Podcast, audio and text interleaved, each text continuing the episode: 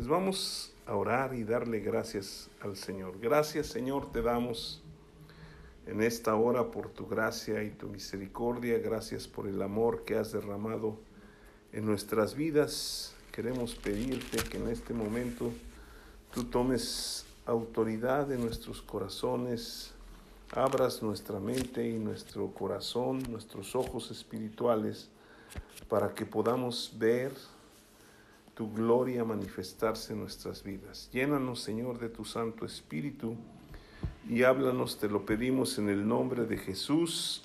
Amén. Pues una de las cosas que hemos estado hablando es que, ¿se acuerdan de la transfiguración cuando Pedro dijo, hagamos tres enramadas, una para, para este, Elías, otra para Moisés y otra para ti, Jesús. Se oyó una voz del cielo que dijo, este es mi Hijo amado, en quien tengo complacencia, a él oír. ¿sí? Entonces nosotros tenemos que escuchar a Jesús y una de las cosas que Jesús dijo y que quiero resaltar porque probablemente la hemos oído muchas veces, pero en pocas ocasiones escuchamos con atención qué está o qué representa o qué está diciendo, ¿sí? Y se encuentra en Mateo capítulo 6, si quieren abrir sus Biblias. Mateo capítulo 6 está hablando de varias cosas. De hecho, esta porción de la escritura, Mateo 5, 6 y 7, pertenecen a la, a la sección que se le llama el Sermón del Monte. Para que no se les olvide, acuérdense de la ley del monte. no, porque pues son cosas que Jesús nos está enseñando pero hay algo muy importante que, nos habla, porque del, versículo 5 en adelante empieza a hablar de la oración, ¿sí? Y nosotros vamos a, empezar en esta semana a desglosar poquito eh, lo que nosotros conocemos con la, como la oración modelo. ¿Por qué? Porque hay una necesidad de orar, ¿sí? Todos tenemos una necesidad de orar pero no todos oramos, ¿sí? O no te nos damos el tiempo para orar, o, a veces nomás es, Señor, ayúdame, échame la mano, o oramos tres veces al día, ¿no? Porque decimos, Señor, bendice estos alimentos y, ya, desayuno, comida y cena. O vamos orando. La, la, la idea es que nosotros aprendamos y necesitamos orar, tener tiempo con Dios para orar, porque eso es algo que todo creyente tiene que hacer. ¿Para qué? Para que podamos expresarle a Dios nuestras necesidades, pero también para que podamos alabarle y exaltarle.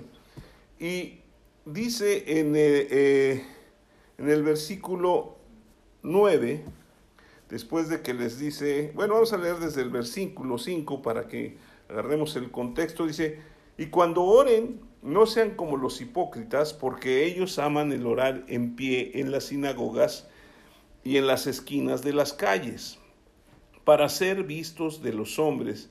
De cierto os digo que ya tienen su recompensa. Mas tú cuando ores, entra en tu aposento y cerrada la puerta, ora a tu Padre que está en secreto. Y tu Padre que ve en lo secreto te recompensará en público. Y orando no uséis de vanas repeticiones como los gentiles que piensan que por su palabrería serán oídos. No os hagáis pues semejantes a ellos, porque vuestro Padre sabe de qué cosas tenéis necesidad antes que vosotros pidáis. Ahora, explicando un poquito esto, Jesús les está diciendo cuando oren, pues no, no nomás oren en público, busquen un tiempo para estar en la presencia de Dios. Nosotros como la novia de Cristo, sí, porque somos la iglesia de Jesucristo, necesitamos tener tiempo con Él. Cuando uno está de novio, sí, pues lo único que quiere es estar con la persona con la que anda de novio, ¿no? Y, y al final de cuentas, no quiere que haya un mal tercio, por decirlo así, ¿no? Entonces queremos estar solos con la persona que amamos. Entonces, si amamos a Dios, pues necesitamos estar un tiempo con Él solos. Y buscar un tiempo en, un lugar donde nosotros queramos, ¿no? Hay personas que oran en, su sala, hay personas que oran en su cuarto, hay personas que oran en el baño incluso, ¿no? Pero al final de cuentas, lo que nos está diciendo no es que tengamos que encerrarnos en un lugar. Nos está diciendo, ¿sabes qué? Tienes que cuidar que no te distraigas, ¿sí? Porque muchas veces sucede que empezamos a orar y alguien nos llama o algo así. O sea, si vamos a orar, apaguemos el celular o, pongámoslo en silencio o algo para que tomemos un tiempo con el Señor. Y luego dice que no, cuando oremos no usemos de vanas repeticiones. ¿Sí?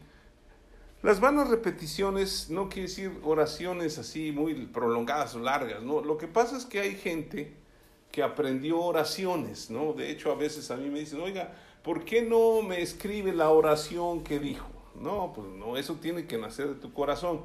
Porque cuando hacemos una oración o las personas que hicieron esas oraciones, pues las hicieron en un momento de necesidad o un momento en que estaban contentos y las hicieron con todo su corazón. Entonces salieron de su corazón y nos gustan, bueno, vamos a dejar que también salgan de nuestro corazón lo que necesitamos, ¿no? Porque a veces pues estamos orando repetidamente y este y, pues ni siquiera tiene que ver con lo que estamos padeciendo o lo que necesitamos, ¿no? Entonces es muy importante esto. Ahora, Jesús nos enseña en el capítulo 9 lo que es esta, esta oración que le llamamos la oración modelo y que vamos a tratar de ir desglosando para entenderla. ¿sí?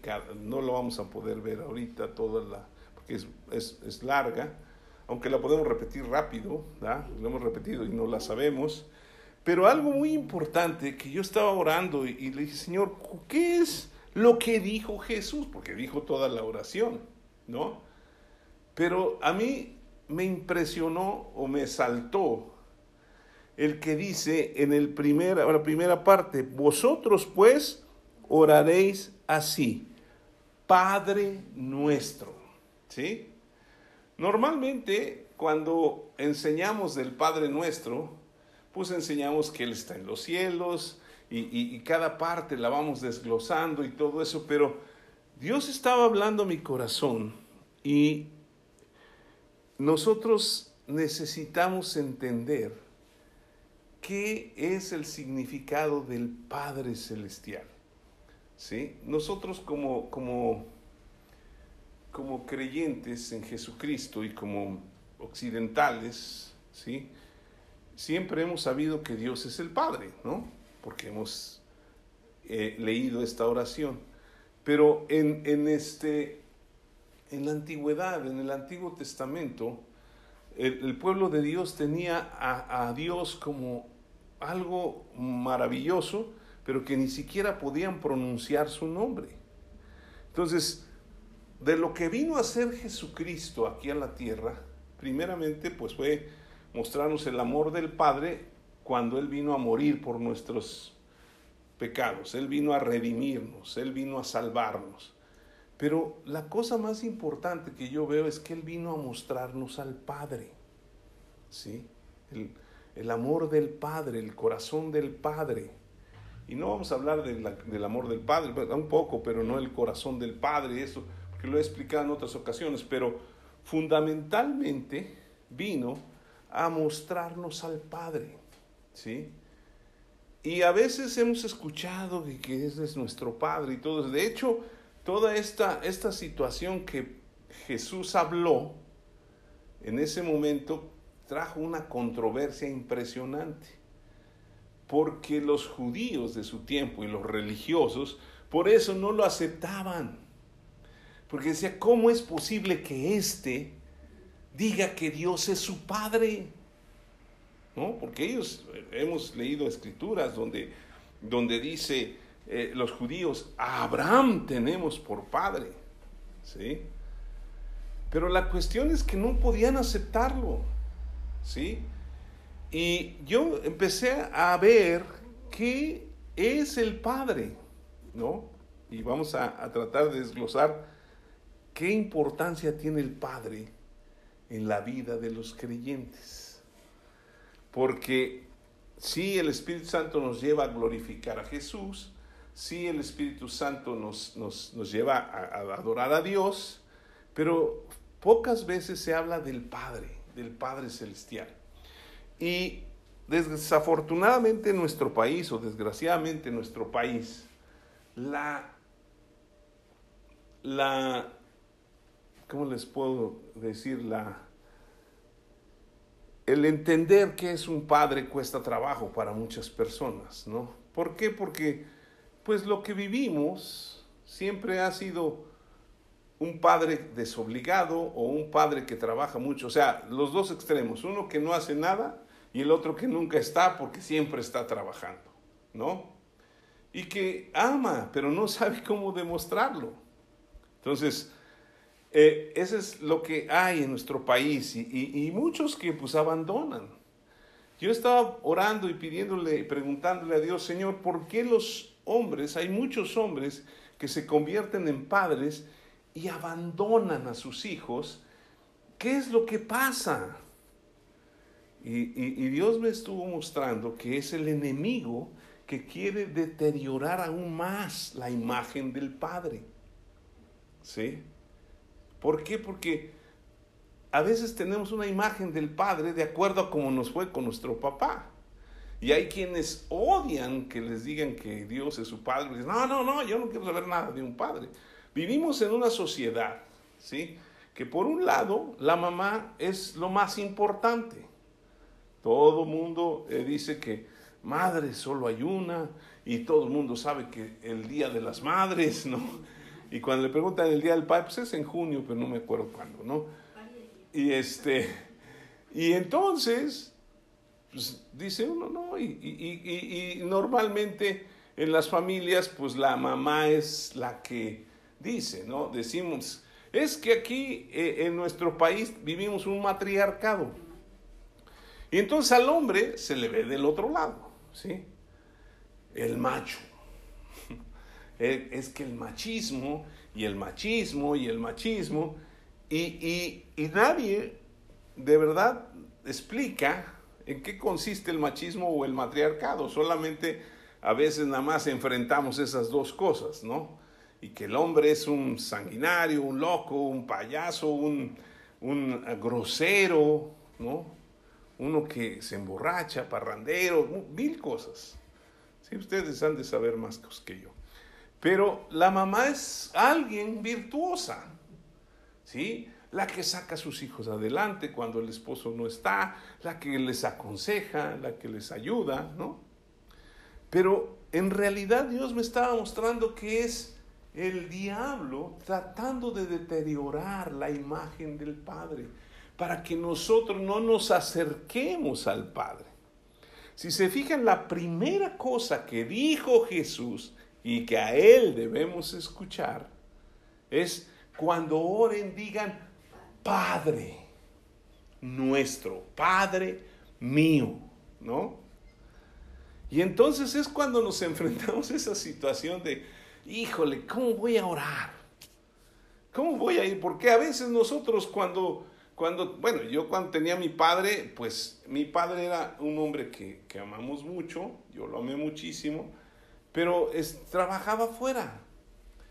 Y, realmente, pues cuando tenía yo alguna bronca o eso, pues no podía yo ir con él para que me diera un consejo, ¿no? Y, y, solamente iba cuando teníamos alguna necesidad, que él regresaba y siempre nos bendijo y nos ayudó y fue bueno. ¿sí? El único que, detalle es que él estaba afuera, ¿sí? Pero hay otros que se acercan los hijos a, preguntarle al papá, oye papá, fíjate que es, ahí está tu mamá que te diga, ¿no? Y la mamá dice, pues, pues dile, ¿no? Y a veces el, la, muchacha o la hija o el hijo se acercan al padre para decir, papá, o, una cosa muy de, que el hombre debe saber o sabe, ay, pregúntenle a su mamá. ¿Por qué? Porque también no sabe cómo expresarse. a lo mejor sabe lo que quiere decir, pero, pero no sabe. A veces el, el hecho de acercarse con amor, ¿no? De abrazar al papá, de, de darle besos y todo eso, les cuesta mucho trabajo, ¿no? A mí me encanta estar con mi hija, por ejemplo, y pues siempre que estamos juntos me está abrazando, me está jalando acá las orejas, por todos lados, y me está besando, y, y, ahí está, ¿sí? Y que quiere ir conmigo al fútbol, y ahí vamos. Mis hijos también los abrazo y los beso, ¿no? Pero, pero ahí está una relación con ellos. Y, con, y, y, y yo siempre les he dicho, yo, ustedes cuentan conmigo. No sé todo lo que, porque ahora con todo lo que ellos estudian, pues ya es difícil atinarle a lo que están estudiando, pero, pero al final de cuentas pueden recurrir. Y eso es lo que nosotros tenemos que aprender como hijos.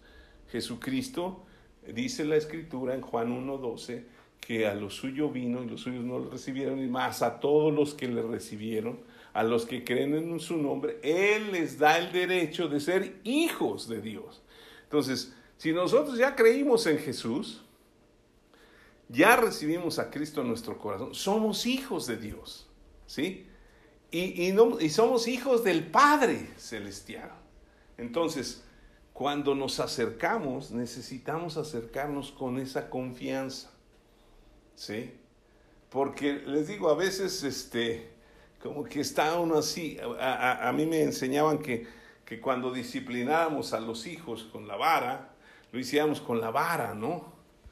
Porque este, si, si usabas la mano para darles de nalgadas o un zape o lo que sea, pues cuando los quisieras abrazar se iban a hacer, espérate, pues ¿qué traes, no? Porque se iban a hacer hacia atrás. Pero en realidad es confianza.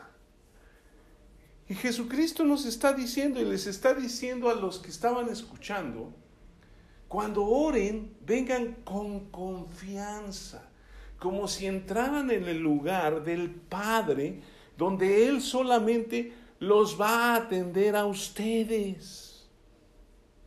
Aunque haya muchísima gente, Él es un Dios personal, es un Padre que nos ama y que nos va a atender uno por uno y al mismo tiempo porque Él es omnipresente. ¿Sí? Yo he escuchado a algunas personas que dicen, es que mis problemas, pues no creo que sean tan difíciles o tan duros, y pues Dios ha de estar más ocupado con otros que la tienen más difícil. No, Dios no está ocupado. Entonces Jesús nos está diciendo, ¿sabes qué? Cuando, ¿sí?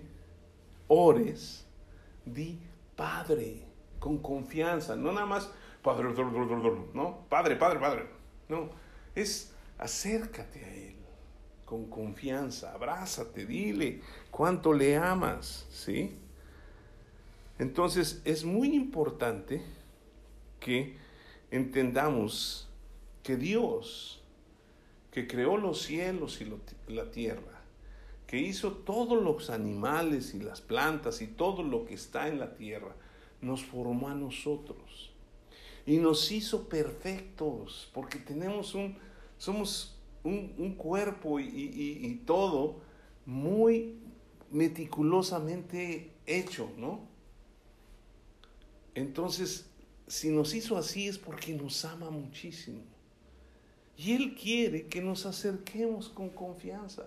Él tenía una relación personal y muy íntima con Adán y Eva, ¿no? Hasta que se rompió por el pecado.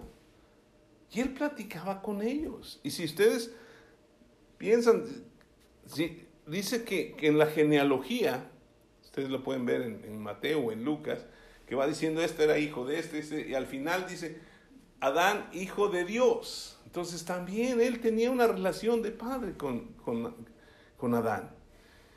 Y esta misma relación es la que Jesús, ¿sí? Viene para mostrarnos al Padre. Ahora, después de toda esta introducción que les acabo de decir, es muy importante entender esto, porque yo me quedé pensando, sí, Jesús nos está enseñando a orar diciendo Padre nuestro.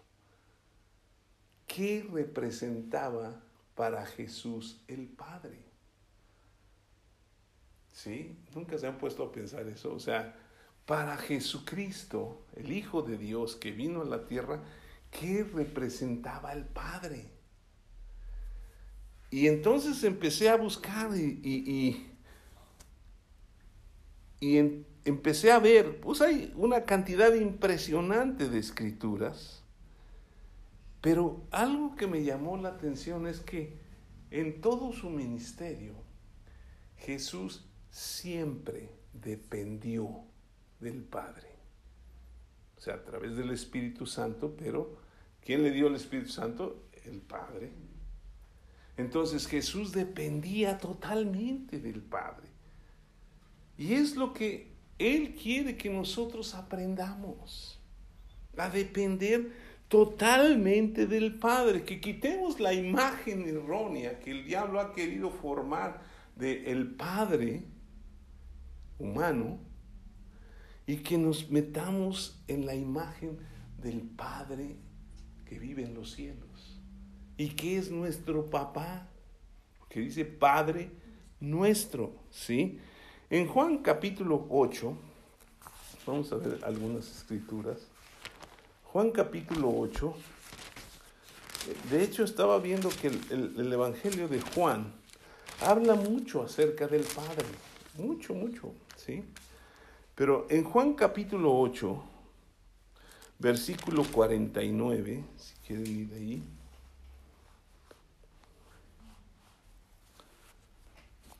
Respondió Jesús y dice, porque le decían que por, por demonio tenía, porque pues, pues cómo, ¿no? Y dice, yo no tengo demonio, antes honro a mi Padre y vosotros me deshonráis. ¿sí? Yo honro a mi Padre. Y eso es algo impresionante, porque para nosotros el honrar a alguien es, pues, algo que no es tan trascendental, ¿no? Ah, pues vamos a honrarlo y ya le vamos a dar un premio y, y uh, wow, todos aplaudan y esto, ¿no? Pero a Jesús era algo muy, muy importante honrar al Padre. ¿Sí? Y esto tiene que arraigarse en nuestro corazón porque esto fue lo que movió el corazón del Padre para que Jesús anduviera haciendo tantos milagros y tantas cosas en beneficio de tanta gente y también que nos salvara. Porque recuerden que Jesús estando aquí en la tierra era 100% hombre. ¿Sí? Él era 100% hombre, entonces no podía caminar él solo.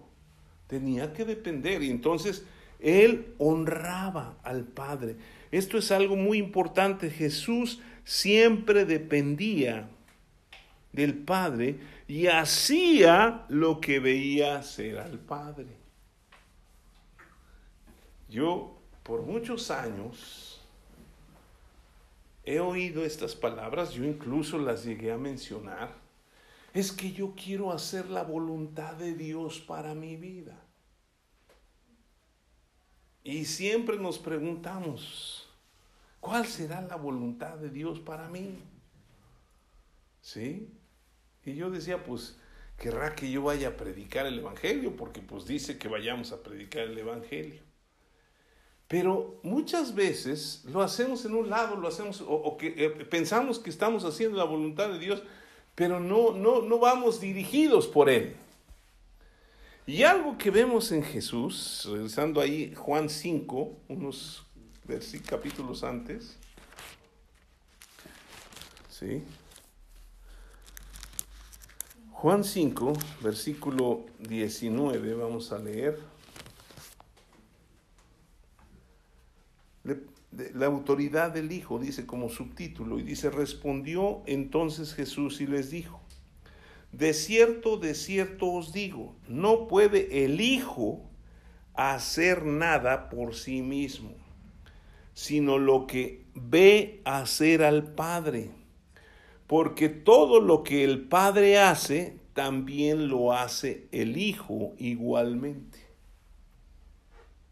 porque el Padre ama al Hijo y le muestra todas las cosas que Él hace, y mayores obras que éstas le mostrará, de modo que vosotros os maravilléis. Porque como el Padre levanta a los muertos y les da vida, así también el Hijo a los que quiere da vida, porque el Padre a nadie juzga, sino todo juicio dio al Hijo, para que todos honren al Hijo como honran al Padre. El que no honra al Hijo, no honra al Padre que lo envió. Y luego viene un versículo impresionante, dice, de cierto, de cierto os digo, el que oye mi palabra y cree al que me envió, tiene vida eterna y no vendrá condenación, mas ha pasado de muerte a vida. Aquí vemos varias cosas, ¿sí? Jesucristo vino a hacer la voluntad del Padre. ¿Sí? Hay otra en Juan 4:34 dice, mi comida es que haga la voluntad del que me envió y acabe su obra. Lo está citando Jesús. ¿Sí? Y Jesús está diciendo, ¿saben qué? Yo vino a hacer la voluntad, pero yo paso el tiempo. ¿Cómo? ¿Cuánto tiempo pasaba Jesús con el Padre? Porque estaba como hombre. Y dice que de repente se levantaba muy, muy de mañana, o en la madrugada, o en las noches, porque en los días estaba llenos de multitudes, ¿o no? Y él se apartaba para estar con el Padre. Y el Padre le decía, le mostraba todo lo que tenía que hacer. Nosotros necesitamos aprender esto, ¿sí? Porque a veces Dios nos está hablando y nos está mostrando lo que debemos hacer, pero en nuestro juicio decimos, no, pues que es que como que yo no, no veo que por ahí sea mejor por este lado. O ni siquiera tenemos el tiempo para preguntarle. Pero yo veo una cosa que es importante aquí, que Jesús pasaba ese tiempo con el Padre y el Padre le iba dirigiendo y él le obedecía. Por eso Jesús como hombre aquí en la tierra tuvo el éxito, ¿sí? Que tuvo como hombre, hasta que llegó a hacer la voluntad de Dios. Por eso él sabía cuál era la voluntad de Dios y cuando estaba ahí él en el huerto orando, Dijo, Padre, si puedes pasar de mí esta copa, mas no se haga mi voluntad, sino la tuya, porque él sabía cuál era la voluntad. Muchas veces nosotros pasamos por situaciones difíciles, por tribulaciones, vamos a decirlo, ¿no? De repente como que le haces así, no sale, le haces así, tampoco, le haces por acá, tampoco. Y lo haces con todo el corazón. Y a veces reclamamos, Señor, ¿por qué a mí? ¿Por qué me pasan estas cosas? Bueno, ¿por qué no le preguntamos a Dios? ¿Cómo le hago? Porque la palabra de Dios nos enseña que no nos va a dejar ser pasados por la prueba más allá de lo que podemos resistir, sino que juntamente con la prueba nos dará la salida. Pero para conocer la salida necesitamos preguntarle, ¿por dónde me voy? Jesucristo eso hacía, ¿sí? Yo estaba muy, muy impresionado con esto porque decía, Jesús no se movía por donde él quería. ¿Sí? Porque hubo varias veces que lo quisieron hacer rey, otras veces que lo quisieron, lo llevaron a un despeñadero para tirarlo y matarlo. Y él pasaba como si nada caminando. Y no pudieron. Y a veces le decían, oye, la gente te espera. Ven, ya, vente aquí. Le decían sus discípulos, porque ya la gente está la multitud y esto y lo otro. Y uno podría decir, ah, Dios me está llevando para allá. Y él decía, ¿saben qué? Vamos a otra aldea porque ahí también tengo que predicar, porque Dios le había dicho que tenía que hacer. Y nosotros tenemos que aprender, por eso a veces dicen, es que hay que aprender a oír la voz de Dios. Ahora, siempre ha sido un gran problema oír la voz de Dios, ¿no? Porque dicen, es que, pues no viene y me dice, hijo, vete por acá, hija, hazle para acá, ¿no? Pero a veces, si nosotros mantenemos nuestra relación con la palabra, Dios nos muestra en su palabra porque está su voluntad y nos dice cómo hacerlo. ¿Sí? A veces pues, el lenguaje que usa la palabra que tenemos, o sea, la, la Biblia, pues podemos buscar una del lenguaje actual, ¿no? Porque las hay. Hoy ya tenemos una cantidad impresionante de Biblias actualizadas y antiguas y podemos comparar. Pero también hay que desarrollar un sentido de o, tener sensibilidad a lo que el Espíritu de Dios nos está diciendo. A veces yo, yo les puedo decir que Dios me habla con un sentir de, de que hay algo en mi corazón que me mueve a hacerlo. Y a veces como que mi corazón como que no, no. Y yo quiero hacer, no, espérate, como que, como que no me siento en paz. ¿Sí? Y eso puede ser clave para, para nosotros que estamos comenzando, que estamos empezando a caminar. Si no tienes paz en tu corazón, no lo hagas. Fíjense, vamos a primera de Juan. Este yo no lo, no lo, no lo tenía, pero ahorita siento que es importante que nosotros lo, lo, desarrollamos. Déjenme buscarlo bien, que dice que mayor que nuestro corazón. Si nuestro corazón no nos reprende, si ustedes que tienen ahí su, en su, su, su, Biblia ahí, al, yo no me acuerdo si es el, el, primera es primera de Juan, pero no me acuerdo si es el 2 o es el 3.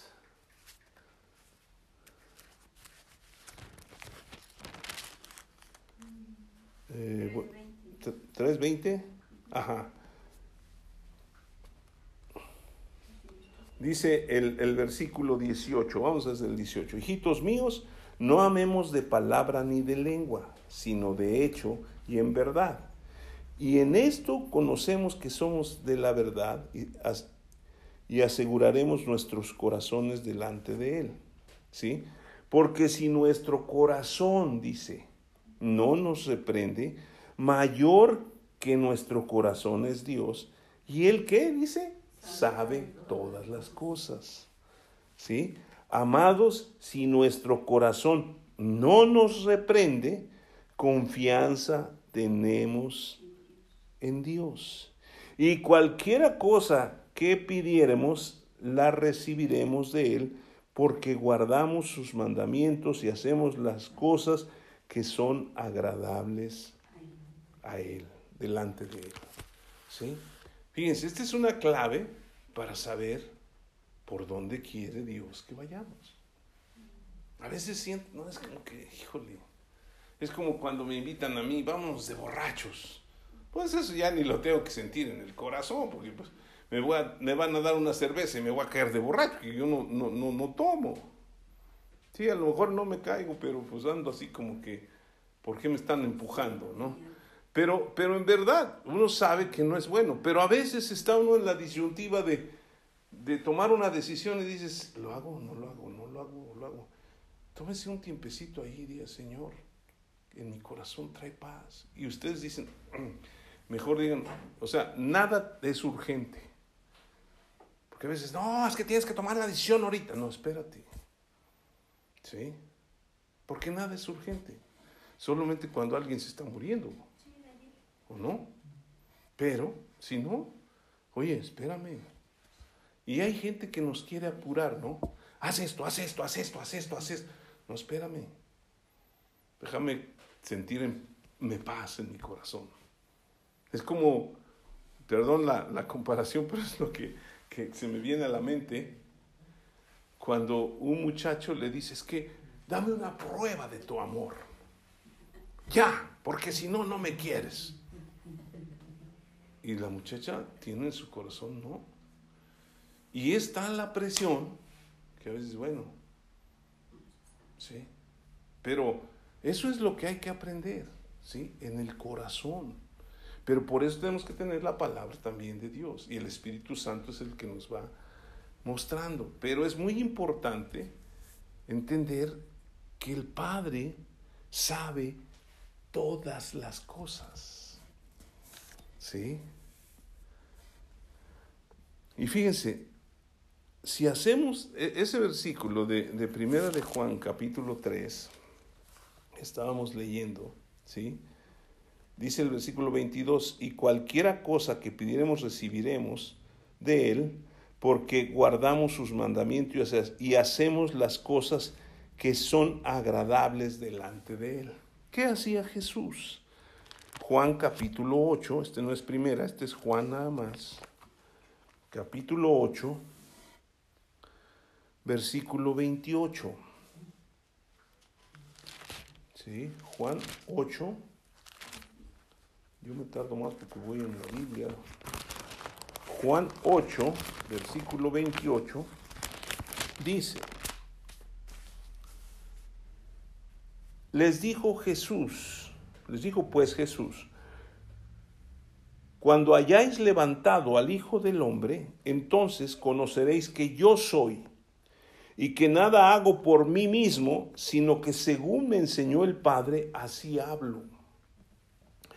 Porque Él me envió, el que, con, el que, el que me envió conmigo está. No me ha dejado solo el Padre, porque ¿qué dice?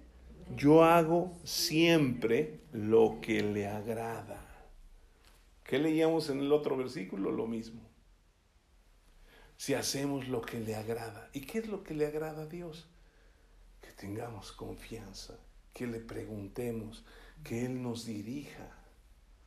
Porque Él tiene pensamientos de bien y no de mal para nosotros, para darnos el fin que esperamos, dice la Escritura.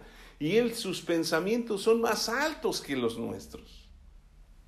Y nuestros caminos, y, sus caminos más altos que los nuestros. Entonces, si queremos agradar a Dios o al Padre, ¿sí? Vamos a buscar su voluntad, vamos a preguntarle, ¿sí? Cuando los hijos quieren agradar al Padre, ¿qué hacen? A ver, papá, ¿qué es lo que quieres que te haga? ¿No? A ver. Y van y lo peinan y, y le arreglan y le te traigo las, las pantuflas o te traigo las chanclas o, o, este, te quito los zapatos, o si ya el papá le dice algo, algo quieres, ¿no? ¿Qué, ¿Qué, quieres? ¿Qué traes? ¿no?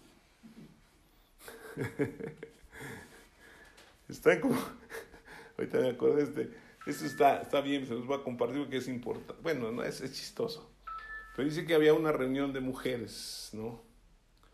Y les estaban diciendo, ¿cuántas de ustedes les han dicho a su esposo que lo aman en el último, la última semana? Y alguna dijo, pues yo. Y en el último día, pues hubo alguna, pues yo. Dice, bueno, todas tienen su teléfono celular, porque los estoy viendo que ahí están, ¿no? Entonces, en este momento van a enviarle un mensaje a su marido y le van a poner, mi amor, aprecio muchísimo lo que haces por mí, te amo. Y ya se fue el mensaje como a los pues ya siguió la reunión de mujeres y luego dijo la persona que estaba al frente, dijo, ahora vamos a leer algunos mensajes que recibieron ustedes de los, del esposo de cada uno de ustedes. ¿No? Y pues ya se levanta una y dice, pues ¿qué traes? ¿Qué te picó? ¿No? y ya no les digo lo demás porque pues ustedes pueden irlo analizando, ¿no? ¿Y ahora qué? Pues qué? ¿Te caíste de la cama o qué? Cosas así, ¿no? Porque no estamos acostumbrados. Pero por eso también a veces pensamos, híjole, ¿le pediré a Dios? Si nunca se lo hago, pues ¿cómo le hago? Con confianza, ¿no? Por eso los hijos deben decirle a sus papás siempre que los aman. Para cuando les pidan algo, pues ya no digan, pues ¿qué traes? ¿No? ¿Qué quieres? ¿No? Entonces, fíjense lo que es muy importante es que Jesús le agradaba al Padre. Hacía la voluntad de Dios y lo que le agradaba al Padre. Ahora, necesitamos aprender a seguir el ejemplo de Jesús de honrar al Padre y hacer lo que le agrada. Ya lo leímos. Pero ahí en Juan 5:23, que también ya lo, lo, lo leímos, ¿sí? Juan 5:23. Porque como el Padre levanta a los muertos y les da vida, así también el Hijo, también el Hijo a los que quiere da vida. Y Él nos ha dado vida eterna a nosotros, ¿o no? Ahora, Jesús y el Padre son uno. Así debemos ser nosotros con el Padre. Ahí mismo Juan 5, versículo 30, ¿sí? dice, no puedo yo hacer nada por mí mismo, según oigo, así juzgo. Y mi juicio es justo porque no busco mi voluntad, sino la voluntad del que me envió, la del Padre. ¿Sí? Vamos a ver otros versículos en Juan capítulo 14. Y vamos a leer en el versículo 8. Dice, Felipe le dijo, Señor, muéstranos al Padre y nos basta. Jesús le dijo, tanto tiempo hace que estoy con ustedes, Felipe, y no me has conocido. El que me ha visto a mí ha visto al Padre. ¿Cómo pues dices tú, muéstranos al Padre? ¿No crees que yo soy en el Padre y el Padre en mí? Las palabras que yo os hablo no las hablo por mi propia cuenta, sino que el Padre que mora en mí, Él hace las obras. Creedme que yo soy en el Padre y el Padre en mí. De otra manera, crean por las obras que estoy haciendo. Y luego dice, de cierto, de cierto os digo, el que cree en mí, las obras que yo hago, y Él las hará también y aún mayores, hará porque yo voy al Padre. Entonces, si nosotros somos hijos de Dios, y Jesús era hijo de Dios, yo saco como, conclusión que el Padre y nosotros somos uno. ¿No? Porque eso decía Jesús. Y si es el Hijo de Dios, yo sí. Entonces, yo quiero hacer la voluntad de mi Padre. Y si yo me meto con el Señor y me busco al Señor y hago su voluntad, pues Él me va a dar cosas mayores me va a llevar en cosas, lugar, porque aquí lo dice, el que cree en mí, cosas mayores hará, mayores que las que hizo Jesús. Imagínense que uno de ustedes está orando y predicando y de repente, ¡fum!, sanan muchísimas personas, levantan muertos, ¿no? Y a veces decimos, ah, eso sale muy raro, pero es, eso puede ser cierto si nosotros nos hacemos uno con el Señor. ¿No? Dios el Padre nos manda amarle por sobre todas las cosas. ¿Sí? Ya sabemos los dos mandamientos. Le preguntaron a Jesús en Juan capítulo, digo, en Mateo 22. Vamos a ir allá porque es, es importante. Mateo 22, versículos 37 en adelante. Mateo 22, versículo 37. Dice así. Bueno, le preguntaron, dice, dice el versículo 35, y uno de ellos, intérprete de la ley, preguntó por tentarle diciendo, Maestro, ¿cuál es el gran mandamiento de la ley? Jesús dijo, amarás al Señor tu Dios con todo tu corazón y con toda tu alma y con toda tu mente. ¿sí? Todo nuestro espíritu, alma y cuerpo debe amar a Jesús, al Padre. Aquí, aquí como está escrito en el Antiguo Testamento, que era amarás a, Yahweh o a, Yahvé o a Jehová o lo que diga la, su Biblia, pues no les podía decir eso, que amarás a tu Padre, porque iba a decir, no, no es cierto. Pero en realidad el Señor es nuestro Padre. Y luego dice, este es el primero y, y, grande mandamiento. Y el segundo es semejante, amarás a tu prójimo como a ti mismo. Y de estos dos mandamientos depende todo. Entonces, si amamos al Padre, vamos por consecuencia a amar al Hijo. ¿No?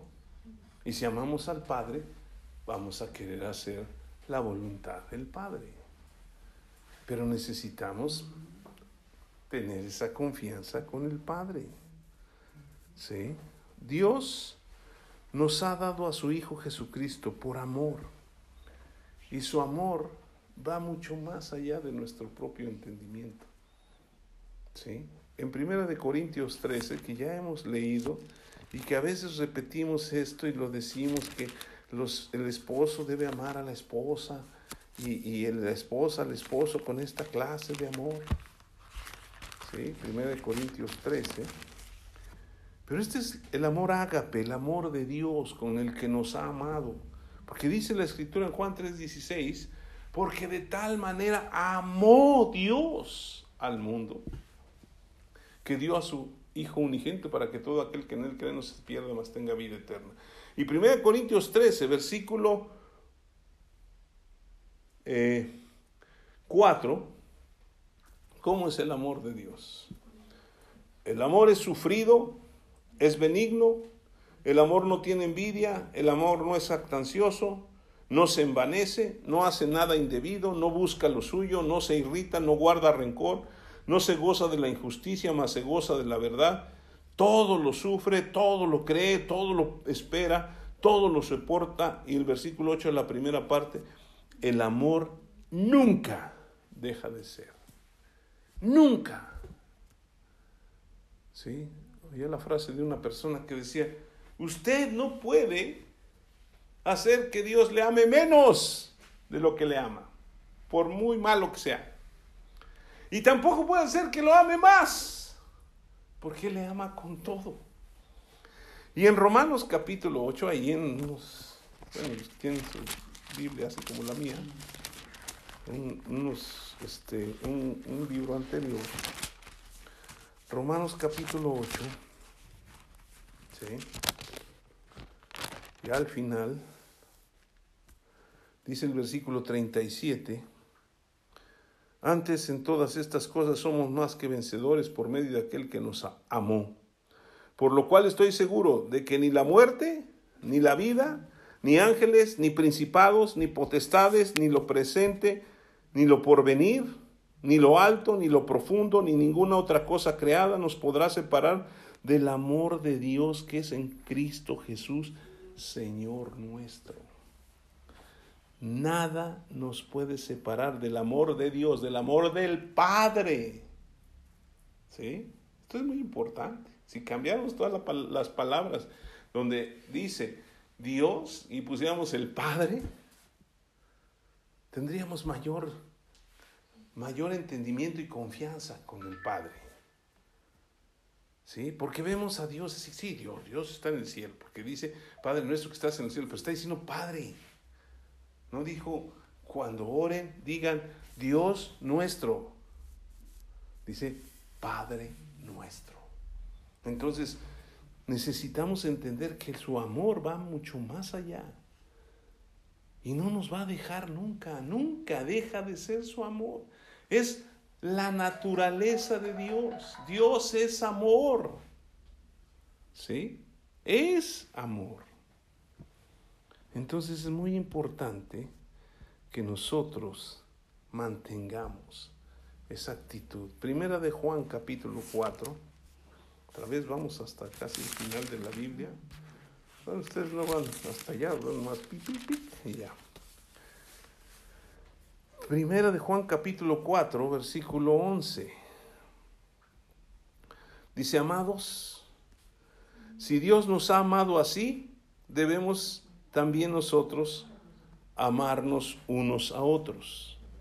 Nadie ha visto a Dios. Si nos amamos unos a otros, Dios permanece en nosotros y su amor se ha perfeccionado en nosotros. ¿Sí?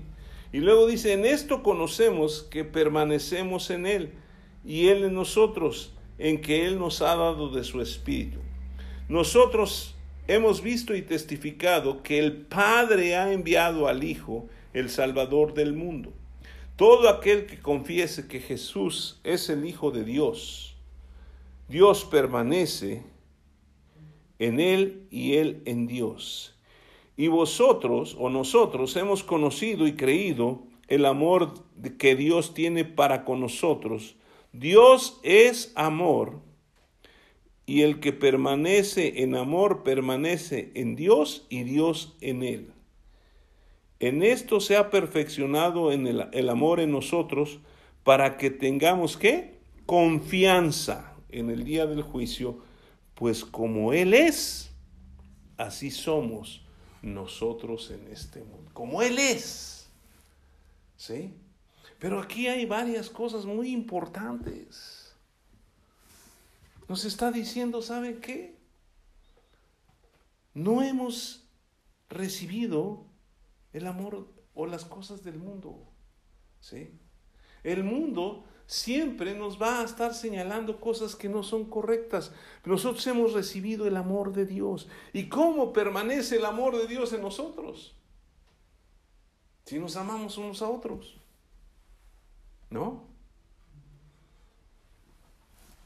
¿Y cómo permanece? Dice en el versículo 13, en esto conocemos que permanecemos en Él y en nosotros, que nos ha dado su Espíritu, y nosotros estaban hablando porque ellos lo vieron, hemos visto y testificamos que el Padre ha enviado al Hijo, el Salvador del mundo. Y luego habla de que si confesamos a Cristo, que es el Hijo de Dios, Dios permanece en Él y Él en Dios. O sea, el que confiesa. Si les decía otra vez, si quitamos el Dios y ponemos el Padre, ¿sí? Podríamos leer este versículo así. Todo aquel que confiese que Jesús es el Hijo del Padre, el Padre permanece en Él y Él en el Padre. Como que suena diferente, ¿verdad? Entonces, si yo ya confesé a Jesús como mi Señor y como mi Salvador, yo permanezco en el Padre. Y tal como Él es, yo soy. ¿Sí? Ahora sí aplica aquello que dice Proverbios 580, 190 de tal palo, tal astilla, no, es, no existe el problema. ¿Sí? Ya, les, les, quería sacar un chiste para que se rieran, pero en realidad eso es lo que pasa. Somos como Él es. Y el amor de Dios está en nosotros. Y el amor de Dios no cambia.